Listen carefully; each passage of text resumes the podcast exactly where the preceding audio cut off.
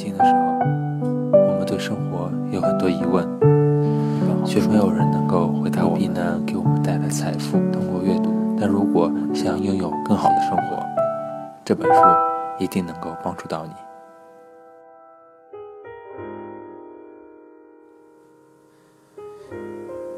第七个技巧是，你可以试一试从两点到两点的轻断食模式。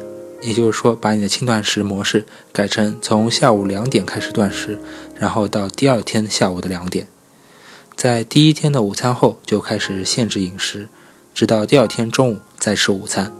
这样你就可以在睡觉的时候减肥，没有哪一天会觉得饮食被严重剥削了。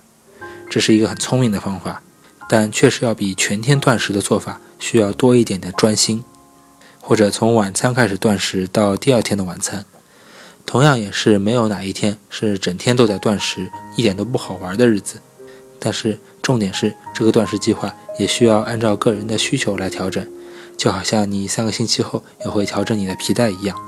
第八个技巧就是不要害怕想到你自己喜欢的食物，有一种称为习惯化的心理机制，也就是一个人越是经常接触到一个事物，就会越不看重那件事物。所以，如果反其道而行之。不断打压对饮食的念头，其实是有问题的做法。关键的概念就是要将食物视为朋友，而不是敌人。食物本身是没有魔法的，不是超自然力量，也一点都不危险，不用把它妖魔化，要以平常心来对待它。食物它就只是食物，你只要平常心对待它了，你也不会觉得它有多么的有魅力，也不会整天想着要吃它们。第九。就是要保持水分充足。你可以找出你喜欢的零热量饮品，然后经常喝喝它们。有人会比较拥护花草茶，有人喜欢有气泡的饮料，比如苏打水。但是白开水也不输给任何的饮料。身体的水分有很多来自于我们的食物，所以断食日必须摄取比平时更多的液体来弥补我们所流失的水分。尽管一天喝八杯水的建议并没有足够的科学依据，但摄取足够的水分却是非常有道理的。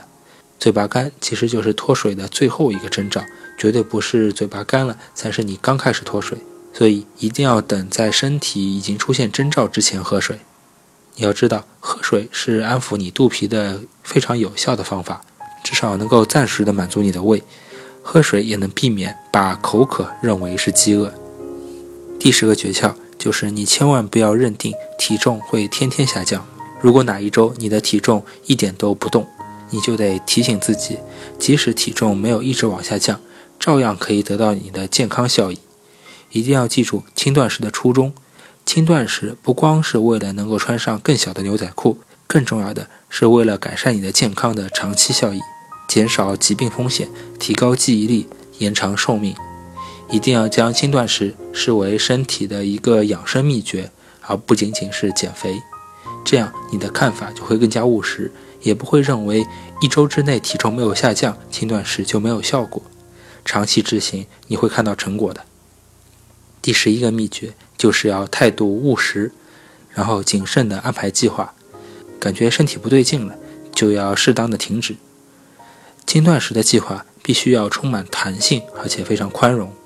在必要的时候打破一点规矩也没有什么关系，没有你必须一定要抵达的终点，因此对自己宽容一点，让断食变得更有趣一些。